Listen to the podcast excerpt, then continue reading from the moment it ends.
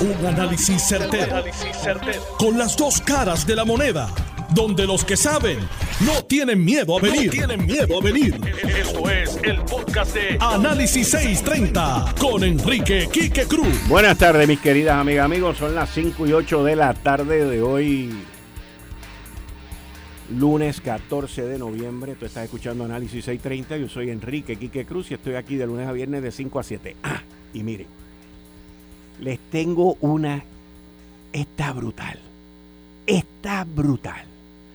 Hice una entrevista hoy en Lo Sé Todo. La voy a pasar a las 6 de la tarde sobre un posible gran jurado que está sesionando ahora mismo. Es una cosa despampanante. Esa entrevista la voy a compartir con ustedes hoy a las 6 de la tarde. Y ya ustedes verán.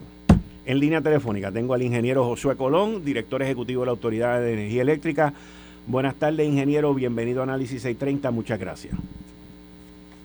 Sí, buenas tardes, Quique. Buenas tardes para usted y toda la audiencia de su programa en Notivo.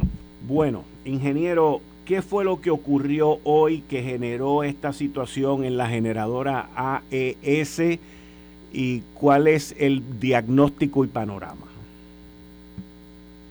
Pues mira, Quique, eh, cerca de las 12 y 20, 12 y 22 de la tarde de hoy, ocurrió una avería en la línea 50.900 de 230.000 voltios.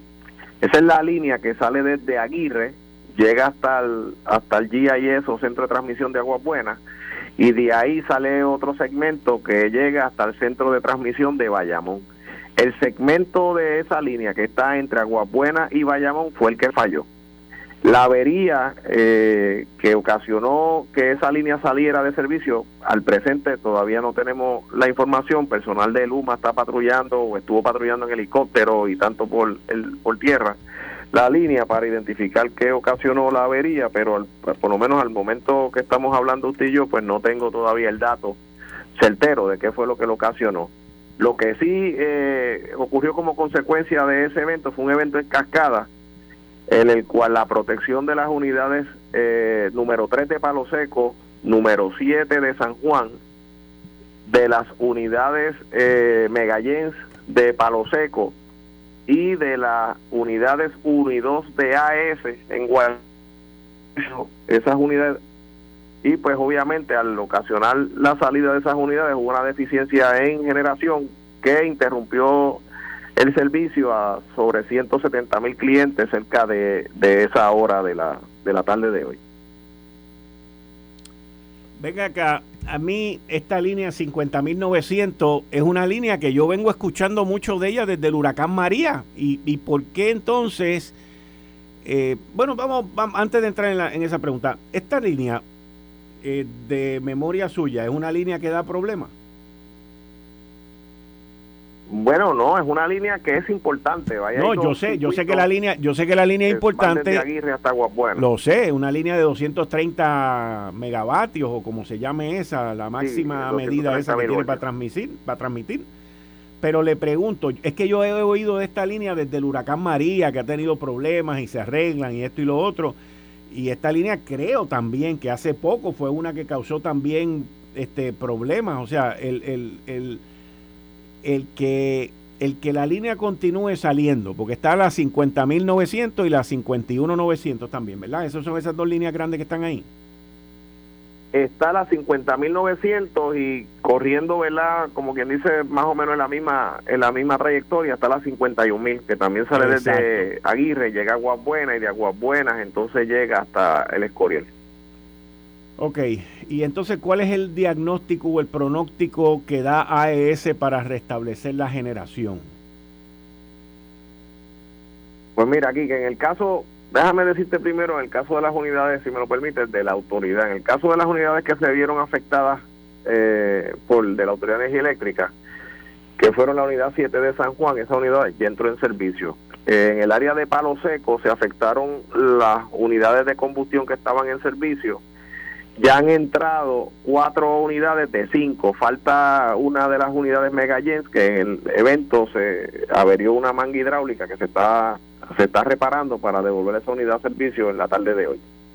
Y eh, también la unidad número 3 de Paro Seco, que también se vio afectada, ya entró en servicio. Adicional a lo que te acabo de mencionar, se eh, colocaron en servicio al momento del evento las unidades de Mayagüez, eh, todas las unidades de Mayagüez que estaban hábiles, 7 de 8, eh, las unidades 2 y 3 de Cambalache también entraron en servicio.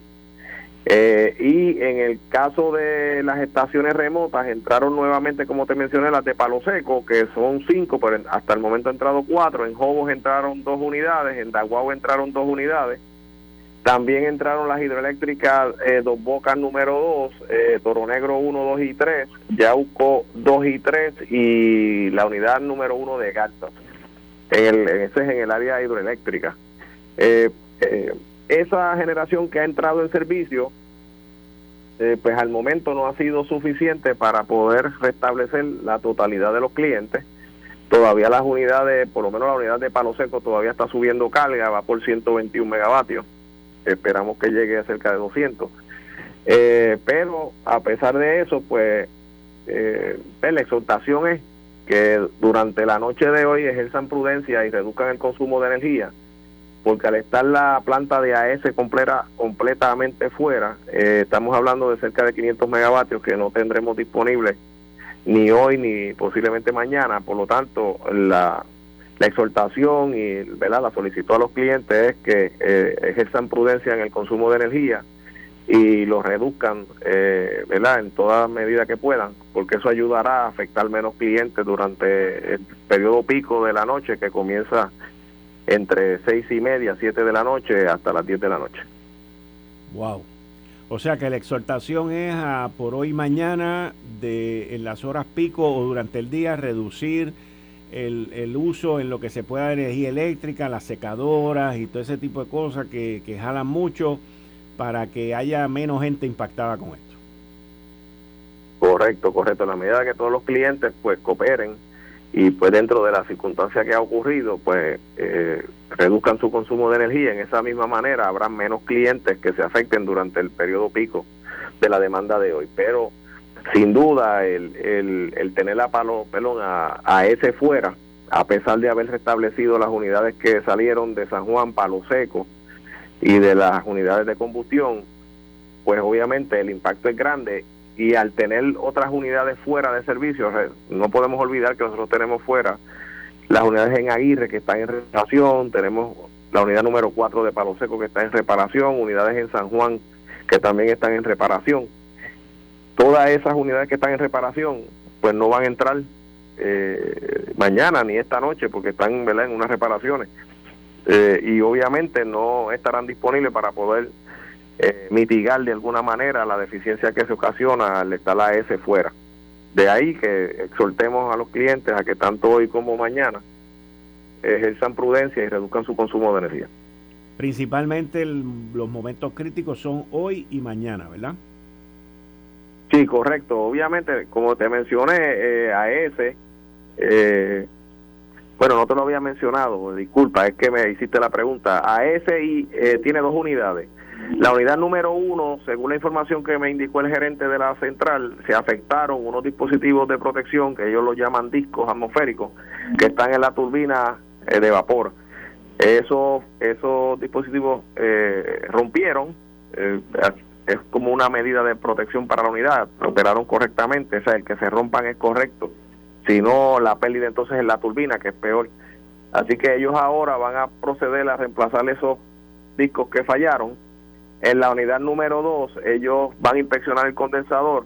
Aparentemente tienen alguna indicación que hubo algún problema en esa área y pues esa parte pues tomará más tiempo en la, la segunda unidad de la planta. De ahí es que ellos nos indican que las reparaciones en ambas unidades eh, tardarán entre 24 horas a 36 horas, dependiendo de lo que encuentren y ¿verdad? con la agilidad que puedan realizar ambas reparaciones.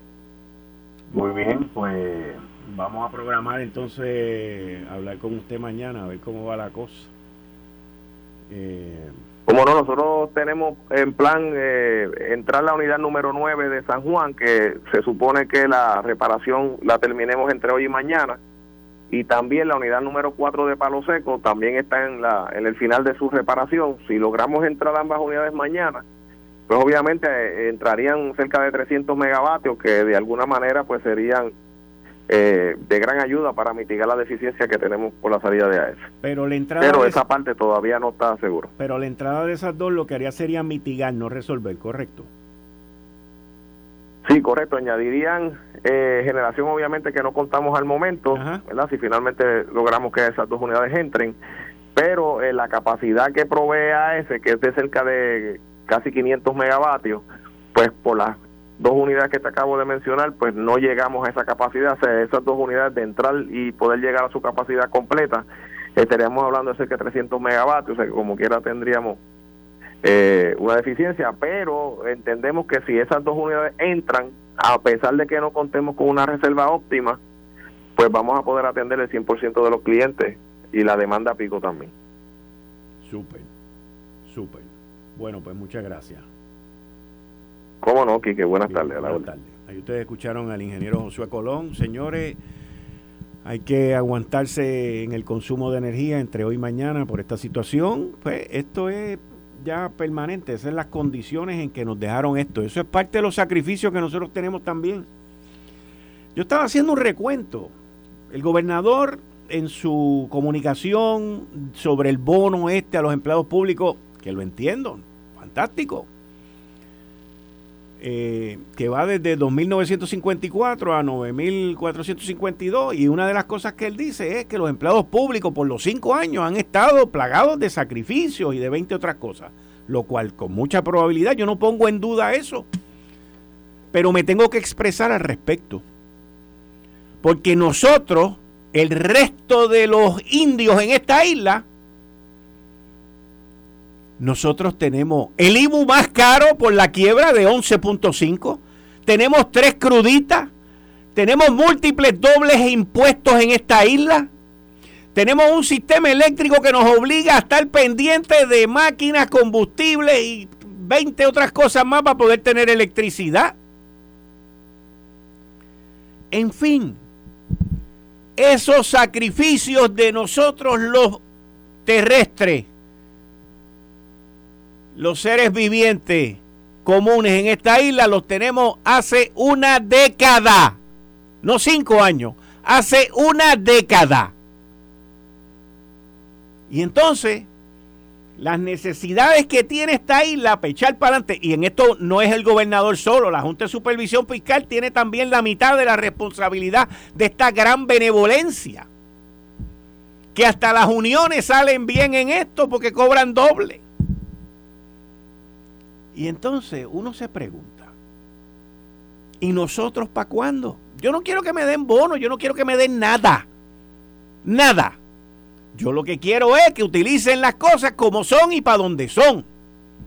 El impuesto, ¿qué hay del impuesto del inventario? Nada. Y nos prometieron que lo iban a resolver en marzo del 2021. Nada. Nada. Uno habla con la gente en la calle sobre los permisos, que si el otro, que si aquel, nada tampoco. Los hoyos en las carreteras para el 2045, nada. El costo de la gasolina y combustible, nada. Tres cruditas, nada. Un IVA de un IBU de 11.5, nada. Y lo repito por lo caro que es por lo caro y abusivo y lo confiscatorio que son los impuestos en esta isla y no hay nada para el contribuyente. Nada. Pues nadie se atreve a decirlo, yo lo digo. Y los que se quedan callados, pues, allá con sus responsabilidades y sus cosas. Yo no estoy en contra de lo que están haciendo con los empleados públicos. Yo lo que estoy diciendo es y el resto de nosotros, los seres vivientes humanos en esta isla, ¿qué hay?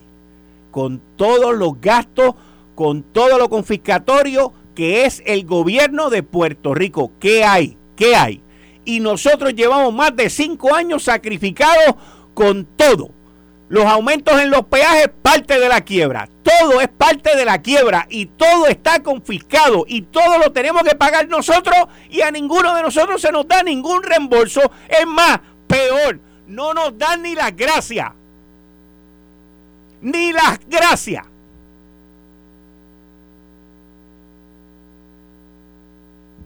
Y a nadie le importa.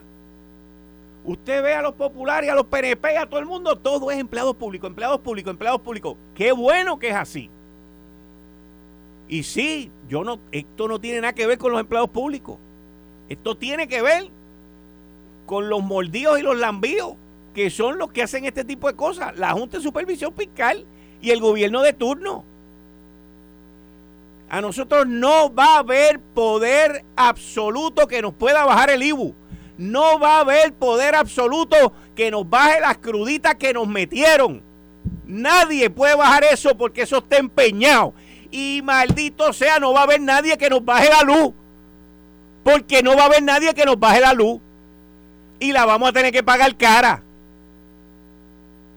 Porque no se tomaron las medidas responsables en la Autoridad de Energía Eléctrica por los últimos cinco años que hemos estado nosotros también sacrificados permitiendo la ineptitud, la irresponsabilidad y todas las barbaridades que han hecho en la Autoridad de Energía Eléctrica, no por los últimos cinco años, por los últimos siete o ocho años. Y ahora nos toca a nosotros también pagarlo. Y no, muy bien, Quique, gracias. Tremendo, gracias.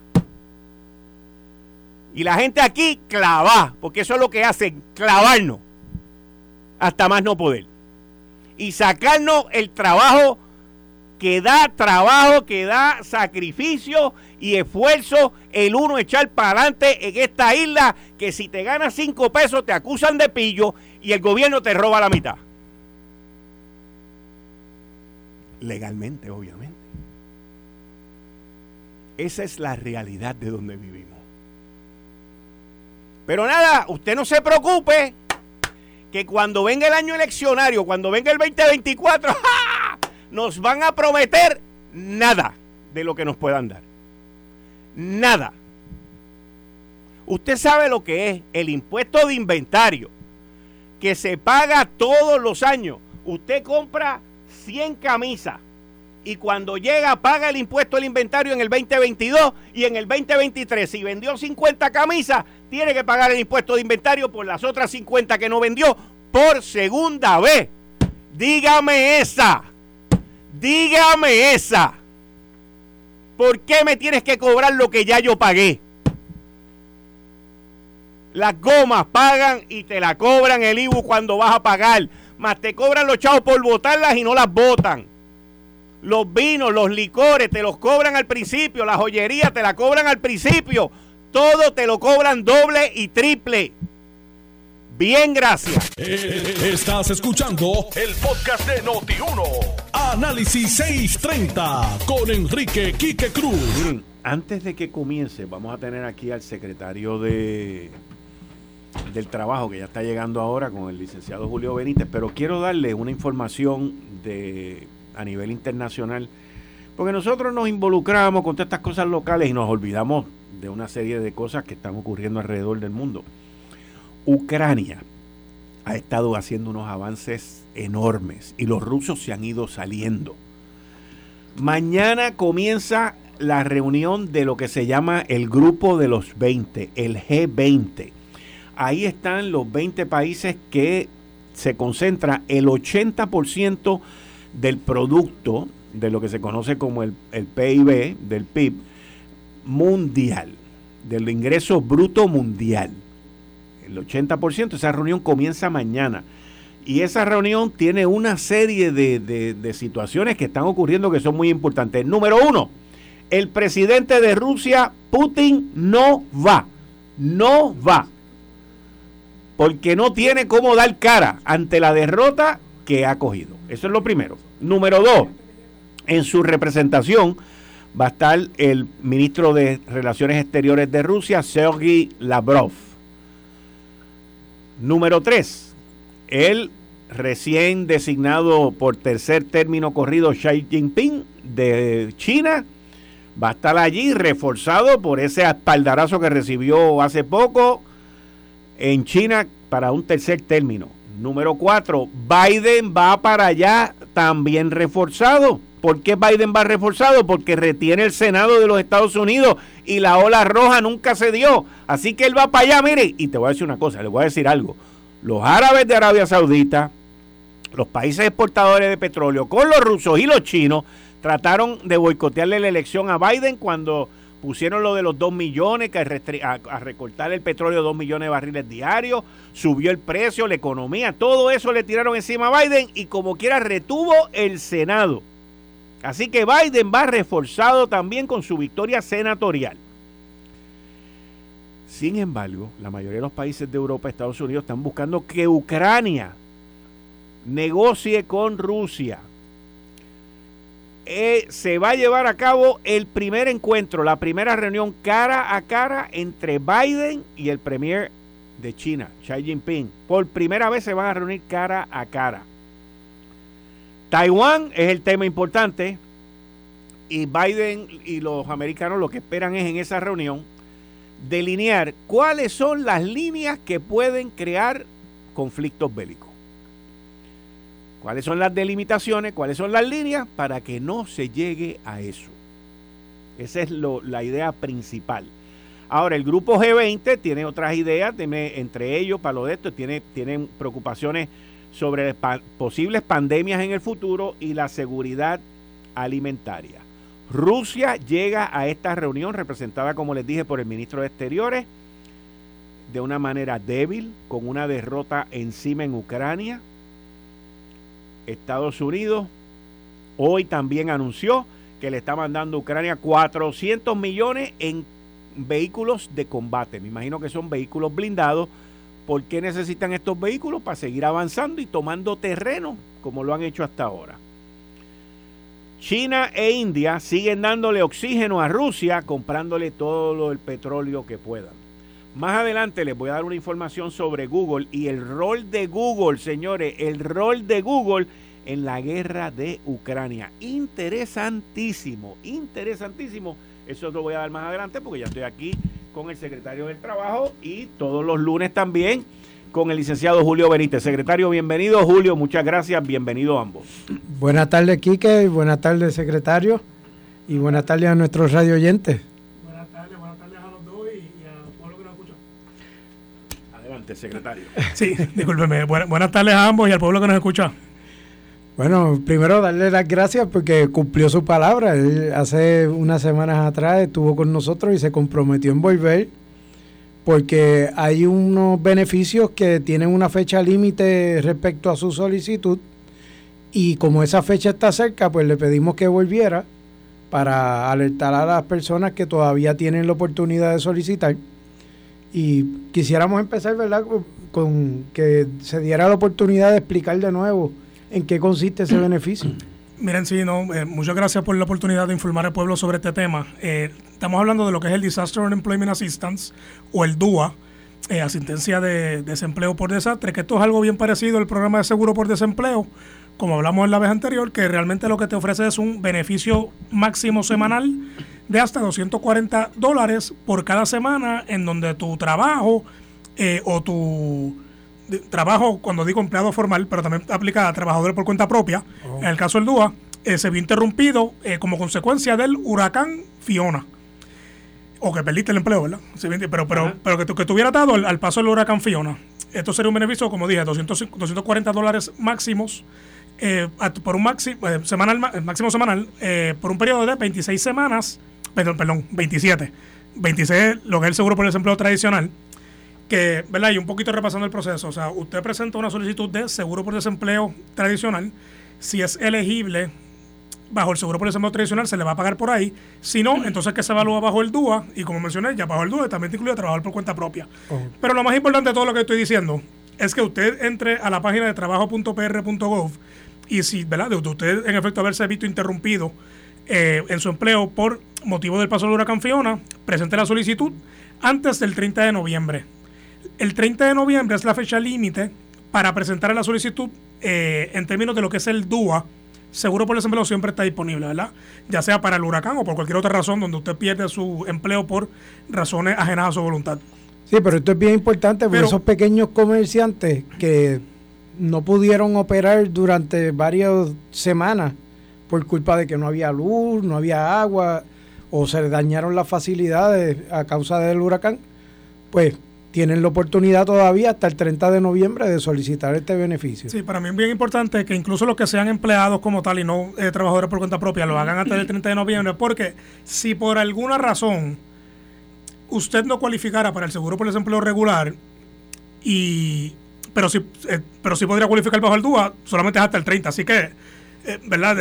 hago esta exhortación porque podría darse el caso que de momento... 30 de noviembre. 30 de noviembre, Porque podría darse el caso que venga alguien el primero de diciembre que hubiera cualificado bajo el DUA, pero por haberlo hecho fuera de término, pues no cualificó. Así que es importante que eh, puedan someter la solicitud antes de esa, fecha. En el departamento tenemos eh, citas también de a través de turnos PR para todo el que necesita asistencia presencial o por teléfono.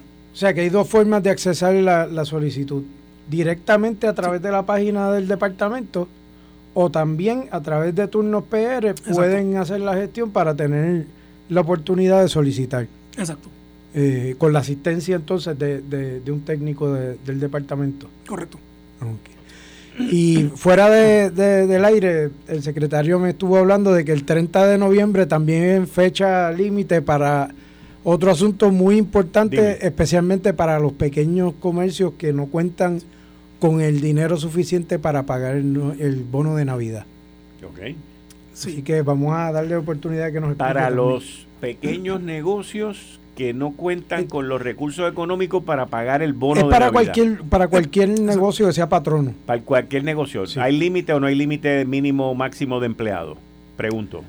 Eh, no realmente el, cómputo se hace eh, no no tengo aquí la para, para, irme con la con la exactitud eh, dame un segundito pero pero mira en términos generales hasta el 30 de noviembre eh, tienen para solicitar lo, que es la extensión del pago del bono anual, los bonos de Navidad, como se conoce, ¿verdad? Esto es la ley número 148, que de hecho sufrió enmiendas con la ley 41 de 2022, que fue la reforma o la, o la enmiendas a la reforma laboral del 2017 y que se encuentra también todavía el litigio, ¿verdad? Con, con la Junta de Supervisión Fiscal en el Tribunal del Título 3 eh, de la quiebra del gobierno de Puerto Rico menciono eso porque es bien importante también que todos los patronos eh, del sector privado, ¿verdad? Y esto hago la razón, esta, ley solamente aplica al sector privado.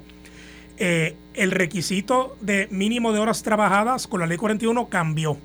Ah, sí. Antes del 2017, del 27 de enero del 2017, el mínimo para cualificar eran 700 horas trabajadas, calculadas desde el primero de octubre del año anterior hasta el 30 de septiembre del año en el cual se paga el bono.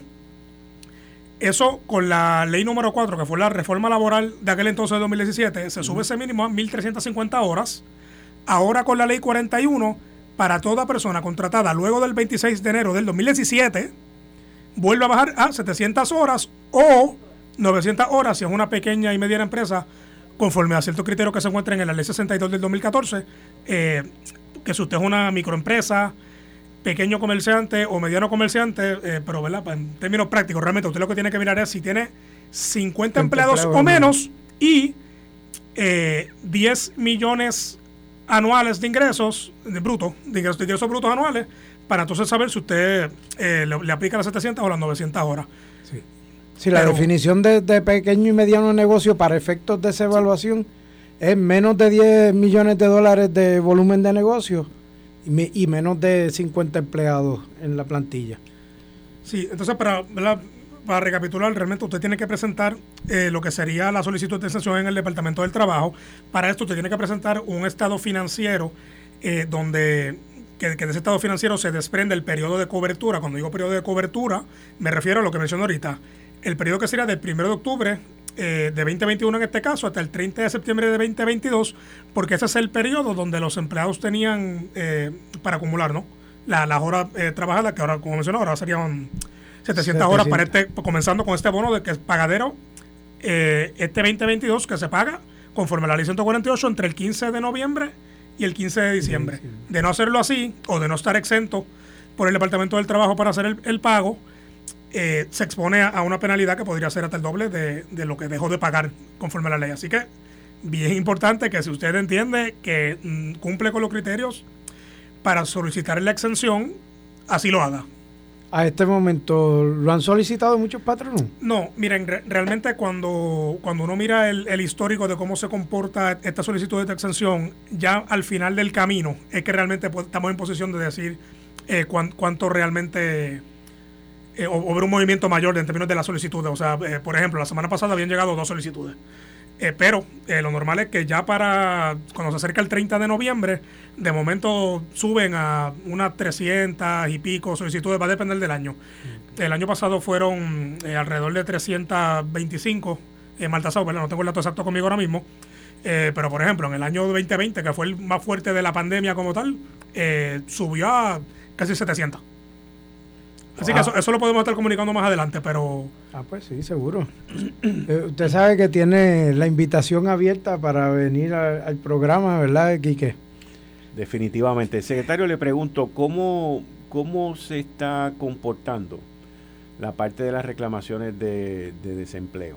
Y, a lo, y la pregunta la hago a base de que como el número de, como el número de gente empleada ha continuado subiendo, eh, pues entiendo yo que entonces el otro debe estar disminuyendo, pero ¿cómo se comporta uno con el otro? Mira, cuando uno mira las reclamaciones iniciales de seguro por desempleo, que es el, dato que suelo comunicar cuando, ¿verdad? hay muchísima otra información que se rinde como parte de los informes al gobierno federal, eh, al Departamento del Trabajo Federal, pero cuando uno mira el comportamiento de las reclamaciones iniciales de seguro por desempleo, yo, yo siempre digo que es un, un poquito tipo montaña rusa, porque uno ve que una semana tal vez está en mil, la otra semana tal vez está en mil también, pero la otra te subió a dos mil sin que necesariamente haya una explicación de por qué, ¿verdad? mucho se debe simplemente a coincidencia, pues, que, esa semana tal vez más personas perdieron su, su empleo por razones ajenas a su voluntad y solicitaron. De hecho, no necesariamente el número es indicador de que sean elegibles, ¿no? Estamos hablando de solicitudes.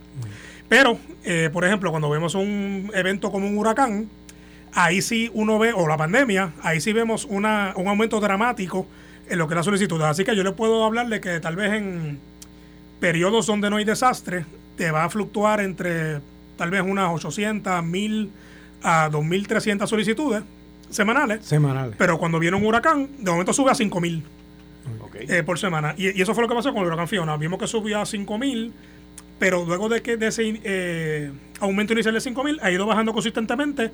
Ya puede ponerle 5.000, de momento bajó a 3.000 y pico, 2.000 y pico, y así se va regulando a la medida que pasa la semana.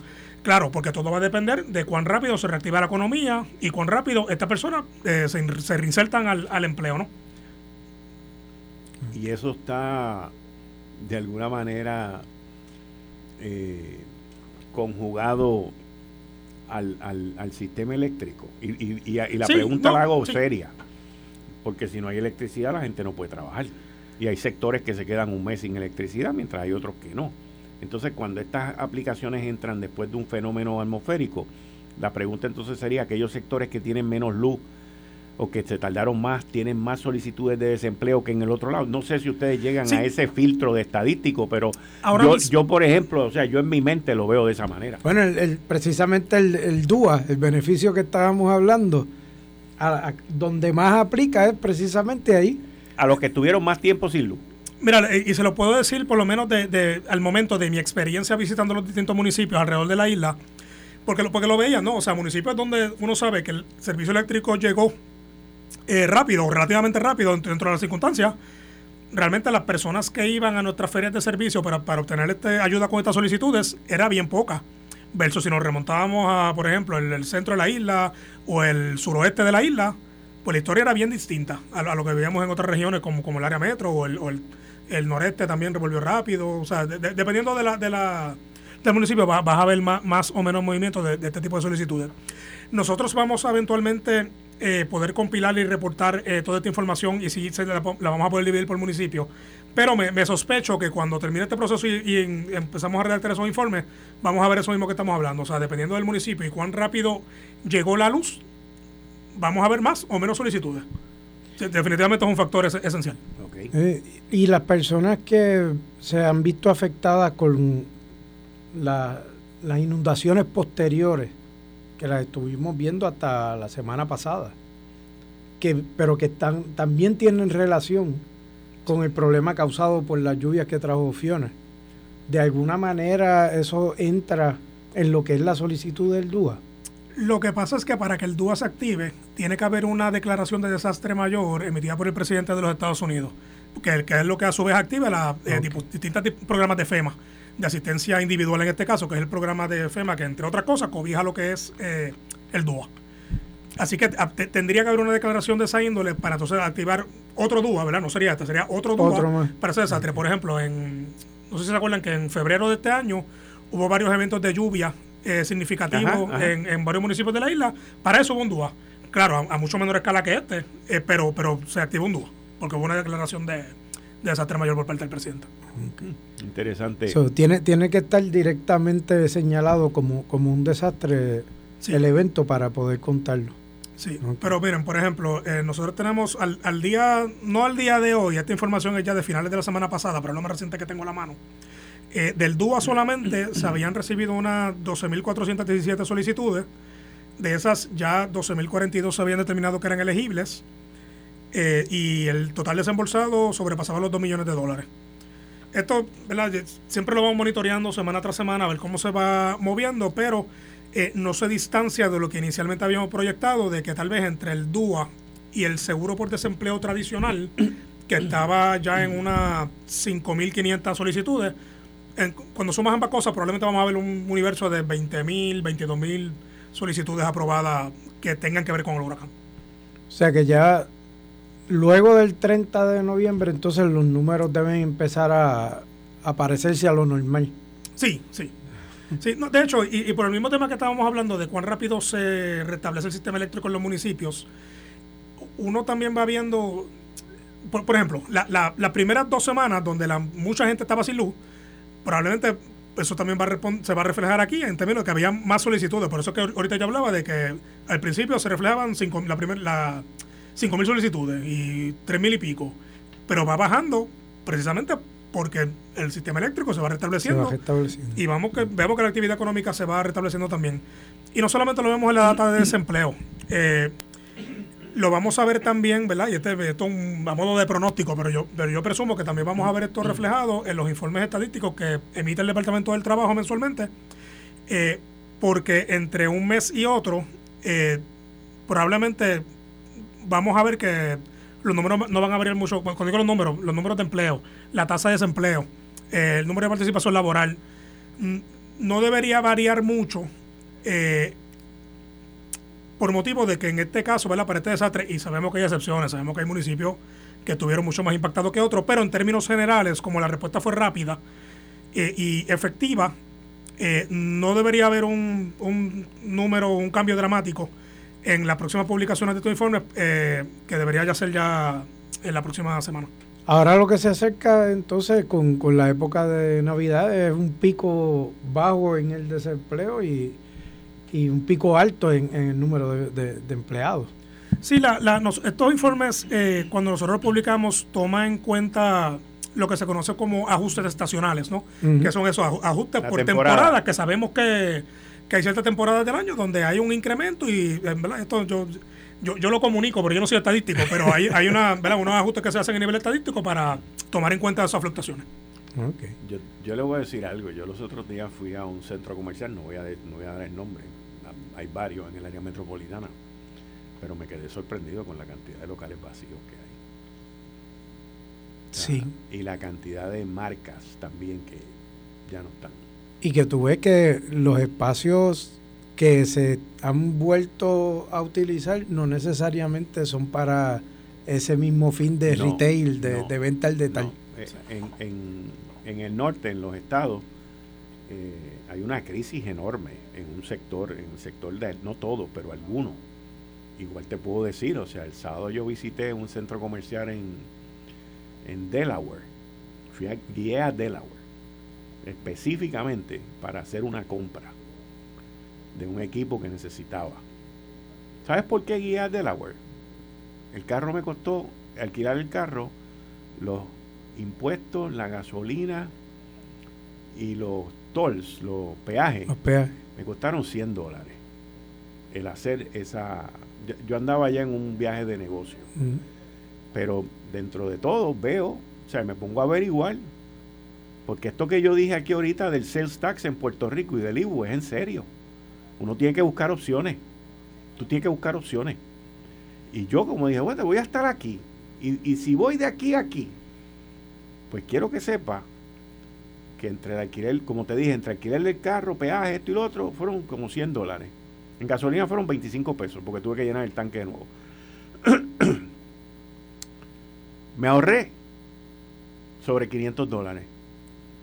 En el mismo En el IVA. artículo que hubiese El mismo comprado. artículo que lo hubiese comprado aquí. aquí. Digo, no fue un artículo, fue en varios artículos. Porque Ujú. estoy, son varios artículos de tecnología que yo los, iba, los necesito, los tengo que comprar. Los tenía que comprar. Y dije, mira, voy a aprovechar esto. No, pues, valía la pena el alquiler del carro. Exacto. Estoy hablando de 500, de lo que me sobra, de lo que me gané de alquiler de carro, esto y lo otro, para que tú entiendas eh, Wow. el efecto de eso. Sea, Y entonces, ¿por qué? Porque me puse a averiguar el esta- donde yo estaba, el sitio donde yo estaba, el sales tax era de 4.5. En Delaware, ¿tú sabes cuánto era? Cero. Cero. Wow. Cero. Cero en Delaware. ¿Ok? Y ese shopping center que yo fui, tepe a tepe. No había un local vacío. ¿Y ahí aceptaban la criptomoneda? Mm, Contra, se nos quedó ese tema. Tenemos que hablar de eso esta semana. Estuve leyendo unos artículos de criptomonedas. El tipo ese dicen que está prófugo. Por ahí he oído que este fue para Argentina. En Bahamas dicen que lo estaban buscando para arrestarlo. Sí. Este, el, ¿Sabes que el individuo le donó más de 40 millones de pesos al Partido Demócrata en las elecciones pasadas? La criptomoneda se derrumba. Punto. Es que ese es el problema que está presentando ese mundo, la falta de confiabilidad, que es todo lo contrario que tiene el. Tesoro de los Estados Unidos. Muchas gracias a ambos. Muchas Bueno, gracias. yo te Pero veo en dos de semanas. las criptomonedas. Sí, lo sé. Muchas gracias. Secretario, si quiere venir la semana que viene o llamamos por teléfono, porque esto del 30 de noviembre es importante. Sí, no, no, oye, con mucho gusto vengo o por teléfono, como Ok. ustedes me digan, pero nos hacemos disponibles, claro Muchas gracias. Ustedes escucharon al secretario del Trabajo. Mira, Esto fue el podcast de Notiuno. Análisis 630 con Enrique Quique Cruz. Dale play a tu podcast favorito a través de Apple Podcasts, Spotify, Google Podcasts, Stitcher y notiuno.com.